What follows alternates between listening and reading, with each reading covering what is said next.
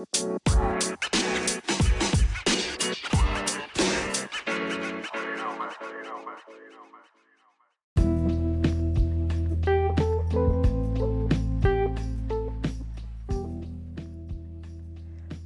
tengo más de 20 años que me desenvuelvo como entrenador. Estuve recordando tiempos atrás sobre mis comienzos y analicé mis aciertos y virtudes.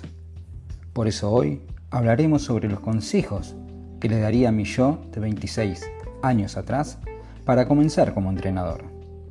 Esto será a través de 10 consejos que seguramente le servirán a cualquiera que esté comenzando en el mundo del entrenamiento. Hoy en el episodio número 22 vamos a hablar sobre esto.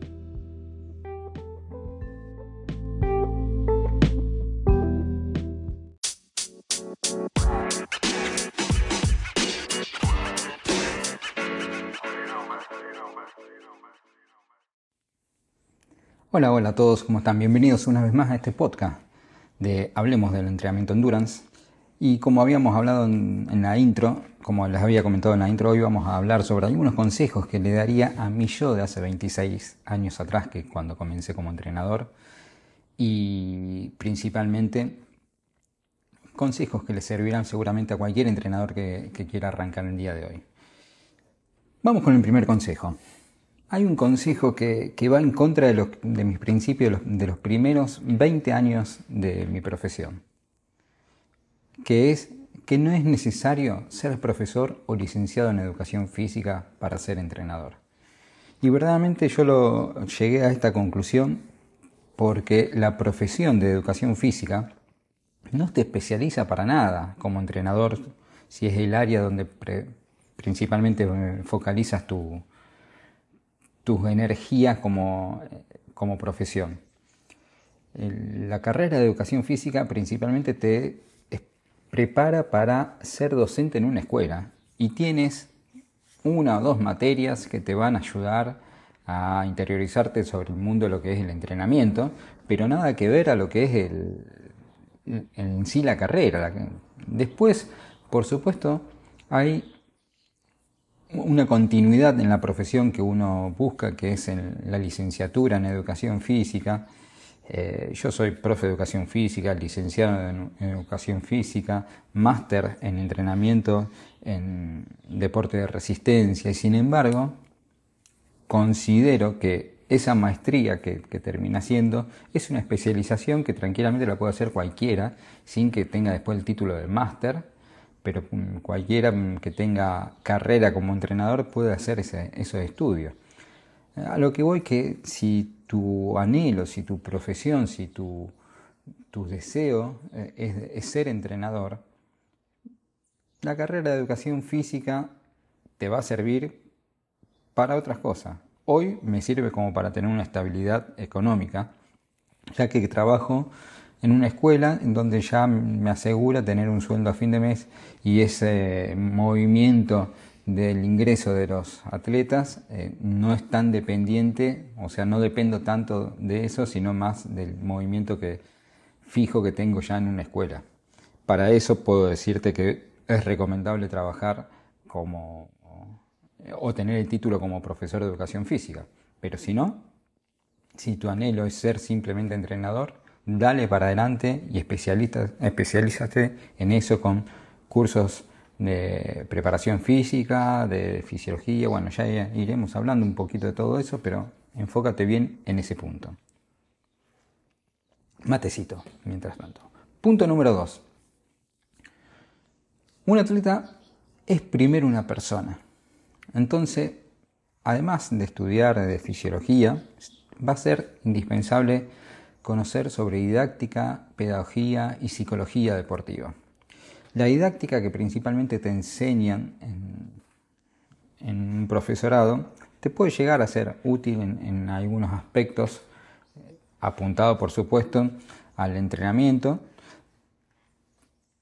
o orientado específicamente a, lo que es la educación, pero si puedes especializarte específicamente o buscar capacitaciones alrededor de lo que es la pedagogía, la didáctica, el entrenamiento, porque estamos hablando del entrenamiento, no es lo mismo darle clases a chicos de nivel inicial o de primaria que dar entrenamiento. Entonces la pedagogía y didáctica con la que uno debe manejarse es diferente. Y también hay que tener en cuenta o hay que conocer sobre psicología deportiva. Cuando hablamos de psicología deportiva siempre estamos pensando en cómo dar, eh, buscar que el atleta eh, dé el máximo durante una competencia. Y cuando eres entrenador y, estás en el mundo del entrenamiento, lo más difícil está antes. Lo más difícil es llegar a la competencia y lo más fácil es la competencia. Sobre todo en los deportes de resistencia, los procesos son muy difíciles, son muy duros. Entonces, eh, los atletas tienen muchos altibajos y trabajar sobre la en la psicología deportiva de estos deportistas te ayudará a, conseguir un mejor rendimiento del atleta, que por supuesto se terminará reflejando en una competencia. Pero principalmente lo que hay que tratar eh, de buscar es mantener motivado al atleta durante el proceso, que es lo más complejo y lo más difícil de cualquier deportista de resistencia. En el punto 2 es leer. Leer bibliografías de diferentes autores. No te cases con ninguno. Ninguno tiene la verdad absoluta. Por supuesto, hay autores que son lo máximo eh, en, lo que respecta al entrenamiento, como ser Hallen con el tema del entrenamiento por potencia en ciclismo, es el gran precursor del entrenamiento por potencia y creo que es la Biblia de aquel que quiera eh, conocer o entrenar por potencia en el mundo del ciclismo, pero a partir de ello empiezas a leer otros autores, como ser eh, Chris Carmichael, Joel Fiel, eh, que son otros grandes entrenadores, especialistas en el mundo del entrenamiento por potencia, en, el ciclismo, por nombrar algunos, y, después nos podemos pasar a la, vereda de enfrente también encontrar muchos más. Eh, en, España sobre todo hay grandes y excelentes entrenadores especialistas en ciclismo y que nos pueden enseñar mucho. Entonces, nunca te cases con un solo autor, sino aprende a reconocer las diferentes formas de ver que tienen cada uno de ellos sobre un mismo tema, porque eso te va a ampliar la cabeza, te va a ayudar a tomar tus propias decisiones y ver qué concepto se adecua más a tu atleta porque hay conceptos que se adecuan a un tipo de atleta y hay conceptos que se adecuan a otro tipo de atleta.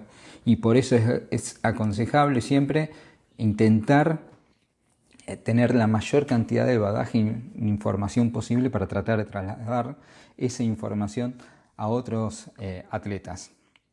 Por eso ese es un gran consejo que doy. Consejo número 4, y son 10. Búscate un mentor. Sí, alguien que tómate un entrenador de referencia eh, y trata de acercarte a él para que te ayude a transmitir algunos consejos o conocimientos en, respecto, en relación con el entrenamiento. Esto es lo que principalmente te va a ayudar a ahorrar un montón de tiempo, porque te va a hacer ver o tener una perspectiva del entrenamiento diferente a la que conseguiste en, un curso. Los, mm, los mentores sí, son muy vistos, sobre todo en el mundo de la finanza o, de los emprendimientos. También lo podemos ver acá en el mundo del entrenamiento. Y aunque no se hable tanto de este tema en el mundo del entrenamiento, muchos entrenadores han comenzado a la sombra de otros entrenadores dándole una mano, haciendo, práctica, estar ahí viendo, conociendo cómo se maneja y toda esa información siempre te va a ayudar a ser mucho más rápido en la absorción de nuevos conocimientos, mucho más que toda la, bibliografía que por supuesto que también tienes que seguir leyendo para tratar de seguir ampliando los conocimientos, pero estar con un mentor, alguien que te esté eh, guiando, sobre todo yo recomiendo que, si eres un corredor, si quieres ser entrenador de running, y busca, trabaja cuatro meses con un entrenador, ve a, entrenar cuatro meses con otro entrenador y, así vas preguntando y averiguando cómo hace esto, por qué fundamentas esto, cuál es la metodología de esto y sacarás seguramente lo bueno y lo malo de cada uno de esos entrenadores. Eh, acá en, Argentina hay muy buenos entrenadores, eh, hay grandes eh, referentes en el mundo del entrenamiento, tanto de triatlón como de ciclismo, como de de running, como de las carreras de tipo trail, de, de, diferentes eh, disciplinas. Entonces tranquilamente puedes ir acercándote a cada uno de ellos y seguramente habrá algunos con los que te sientas mejor y, con, y otros con los que te sientas más incómodo. Pero de todos sacarás cosas positivas y negativas. Eso es buscar un mentor. También si tienes la posibilidad de directamente pegarte más a ese entrenador y trabajar con él, eh, darle una mano, decir, mm, te ayudo a planificarte, mm, eh, eh, cómo es planificar a, este atleta con estas características y que te vaya guiando en, lo que es la formación, ¿sí? como entrenador, es lo máximo que puedes aspirar en la absorción de nuevos conocimientos porque esa es la base para que después eh, puedas dar el topping o las características que, quieras eh, a tu forma de ser como entrenador, a futuro, por supuesto. Punto número 5. Rodéate de profesionales. Y cuando yo hablo de rodearse de profesionales, no hablo solamente de entrenadores, sino también de nutricionistas, eh, psicólogos deportivos, médicos, fisiólogos, kinesiólogos, entrenadores especialistas también de diferentes áreas, como ser entrenadores de natación, entrenadores de ciclismo, entrenadores de running, de, entrenadores de fuerza. Tengamos en cuenta que hay gente que solamente es especialista en, esa área. Por eso es que es importante siempre tratar de estar rodeado de gente profesional porque siempre de todos ellos vas a obtener alguna que otra información nueva. Y esto va de la mano con el punto anterior de, buscarte un mentor.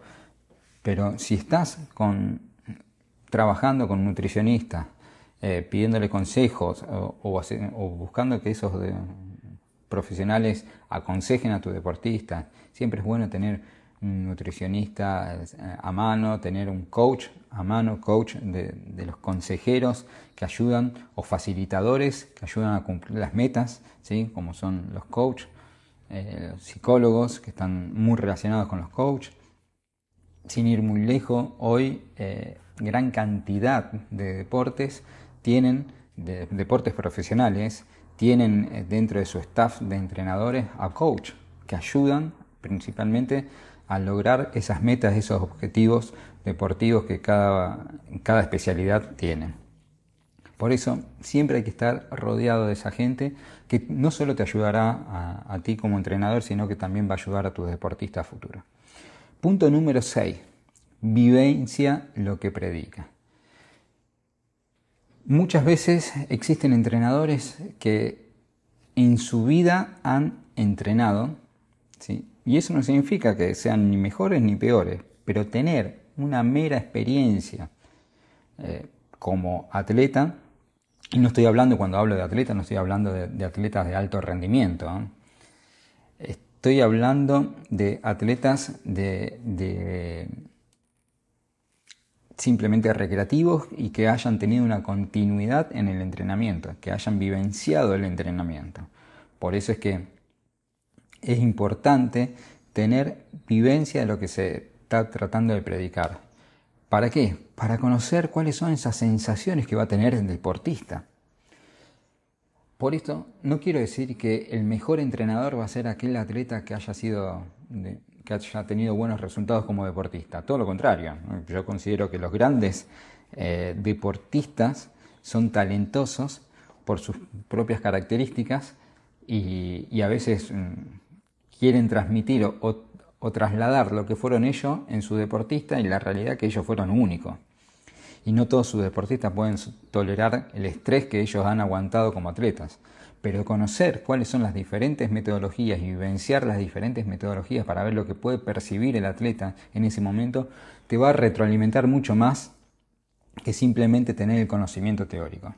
Por eso en el punto 6 era eso, de vivenciar lo que uno está predicando, lo que uno trata de transmitirle a los deportistas.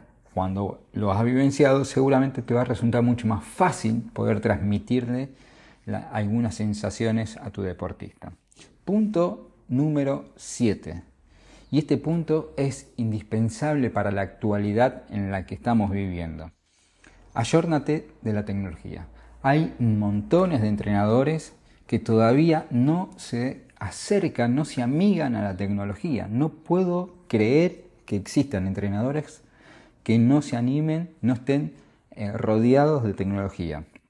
La tecnología no te salva, no te soluciona todo, pero te da una herramienta que es fundamental para el proceso de formación de un atleta. Por eso la tecnología vino hoy, o mejor dicho, o está hace un tiempo, como una de las principales herramientas en la que, por la cual se hizo la gran diferencia. Ya no, no, puede existir más el entrenador que escribe un plan de entrenamiento eh, en, una, en un papel con, con lápiz. Eso ya no, va más. Eh, ya, eh, hoy por hoy, si no se cuantifican bien las cargas, hoy por hoy, si no se analiza lo realizado, hoy por hoy, si no se buscan los detalles finos, no se puede progresar. Con el mero hecho de tener el conocimiento, prescribir en una hoja, hacer un, plan de trabajo, un macrociclo, ¿sí? que una estructura anual de proceso de entrenamiento, eh, por la cual uno vuelca toda la dosificación de las cargas en volúmenes e intensidades y después la transcribe en sesión por sesión en, a mano, muchas veces perdemos lo que es la, realidad de lo que terminó siendo el entrenamiento. Por eso es fundamental que podamos eh, tratar de, que puedas eh, ayornarte de tecnología para que te termine brindando toda esa información clave a la hora de poder trasladar esos conceptos, esos conocimientos o esos datos a tu atleta, porque todo lo que lo realizado es transmitido a, al atleta con conceptos de mejoras o cambios en el proceso del entrenamiento. Puesto número 8. Especialízate en algo y ve por ello.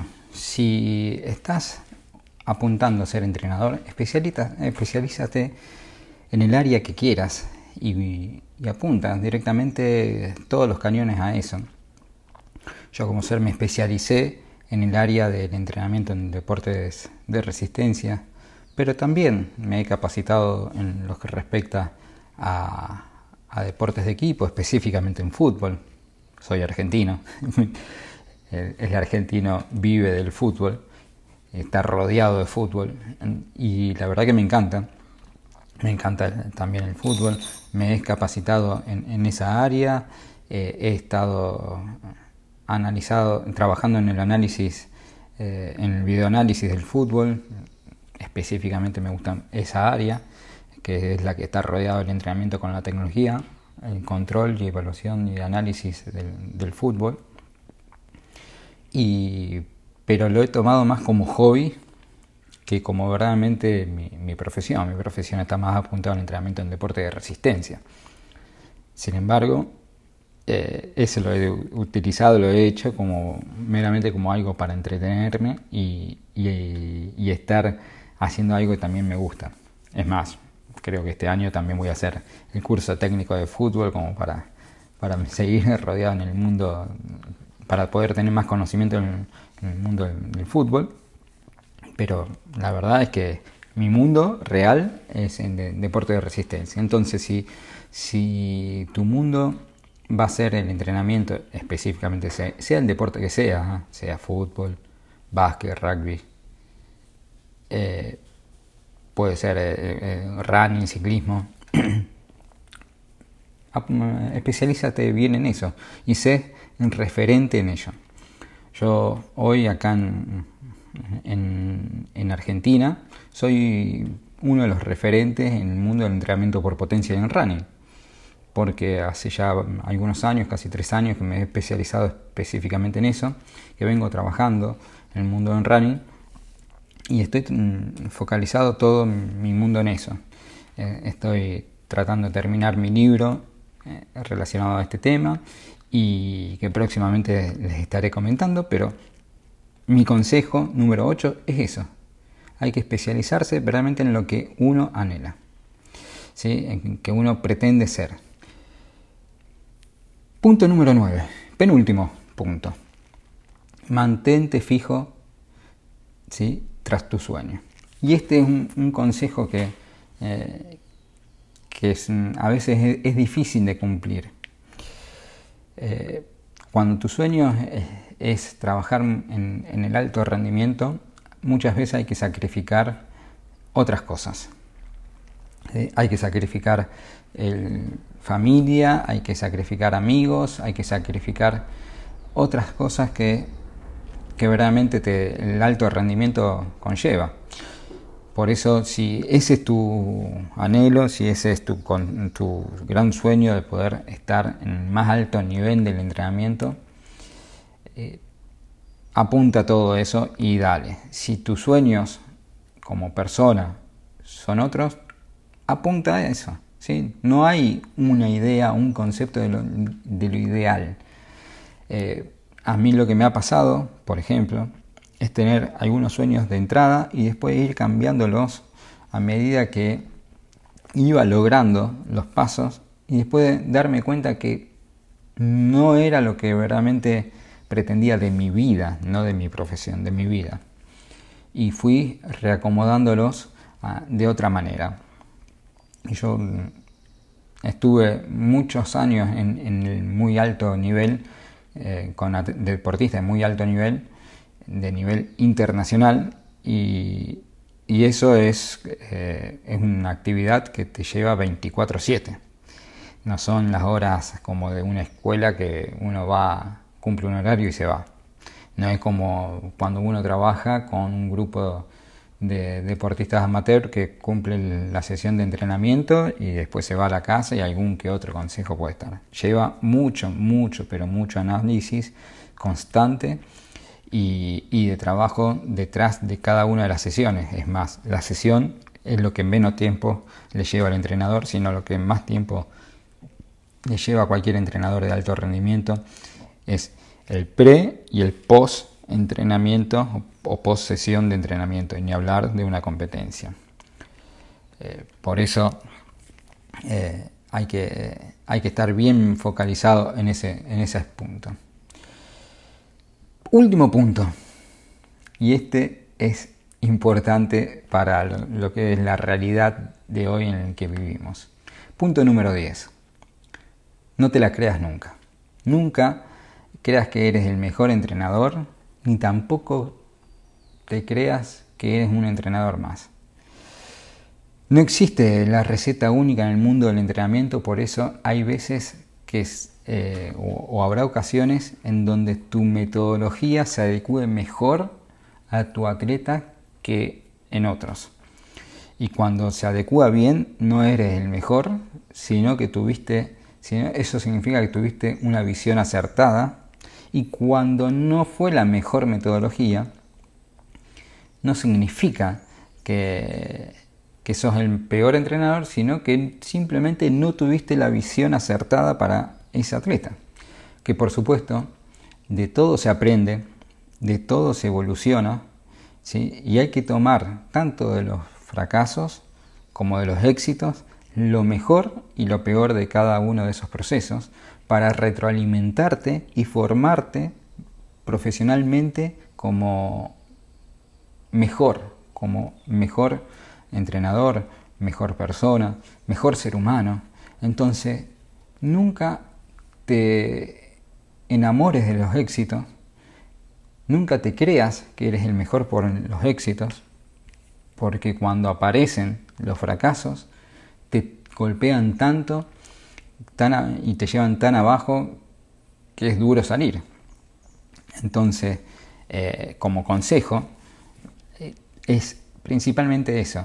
El éxito principal o, el éxito pertenece a los atletas. Nosotros como entrenadores o, ustedes como entrenadores, el principal objetivo es conducir, acompañar y guiar a sus atletas hacia ese éxito. Pero el éxito es 100% del atleta. Vuelvo y, escuchen ese porcentaje, 100% del atleta. Simplemente el entrenador es alguien que acompaña y aconseja sobre los pasos a seguir para alcanzar ese éxito. Sin el atleta, un entrenador nunca va, jamás, jamás de los jamases va a poder conducir a nada. Un atleta sin entrenador puede ser exitoso. Es por eso que el entrenador nunca debe creérsela por el éxito de su atleta, simplemente estar feliz y orgulloso de ese atleta. Y ese es el punto número 10 y para mí uno de los más importantes dentro de todo proceso que todo entrenador debe tener. Yo tuve la suerte y la desgracia de ser un entrenador que me ha ido excelente eh, con mis atletas a muy temprana edad. Y eso me, me llevó a tener un ego en su momento enorme que ni yo me bancaba, vamos a ser sinceros. Y, eso no es para nada bueno, no es bueno ni para el entorno, ni mucho menos para el entrenador. Con los años fui aprendiendo y a entender esto que estoy, le estuve comentando hasta recién. Y por eso hoy, con ya más de 20 años en mi profesión, 26 años ya, cómo pasan los años, terrible, 26 años en mi profesión, puedo decir sobre mis aciertos y sobre mis errores y, transformarlo en estos 10 consejos que acabo de transmitirles a, ustedes y que seguramente puede haber otros consejos que ustedes pueden, como entrenadores que ya, están trabajando hace, años, que podrán transmitir o, compartir conmigo y con, los demás. Por eso los invito a que me sigan por Instagram y, y ahí escribir qué consejos le daría a un entrenador ¿sí?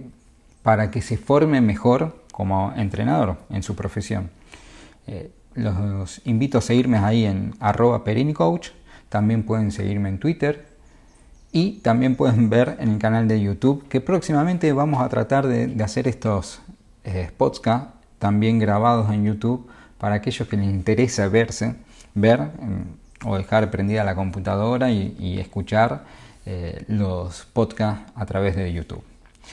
Bien, con esto damos finalizado el episodio número 22 y espero que les haya gustado, que lo hayan disfrutado así como lo he disfrutado yo, porque la verdad que este era algo que venía masticando después de, algunas cosas que he, vivido o, que me han pasado en mi vida en estos últimos meses y que me han hecho reflexionar algunas cosas. Hoy estoy más feliz que nunca con mi profesión, más contento con mi profesión que nunca y, por eso quería compartir estos consejos para aquellos que están comenzando como entrenador que seguramente eh, les van a servir más que algún otro consejo. Nos vemos en un próximo episodio y que seguramente estaremos hablando de lo que es el entrenamiento, de temas relacionados sobre el entrenamiento endurance. Hasta la próxima.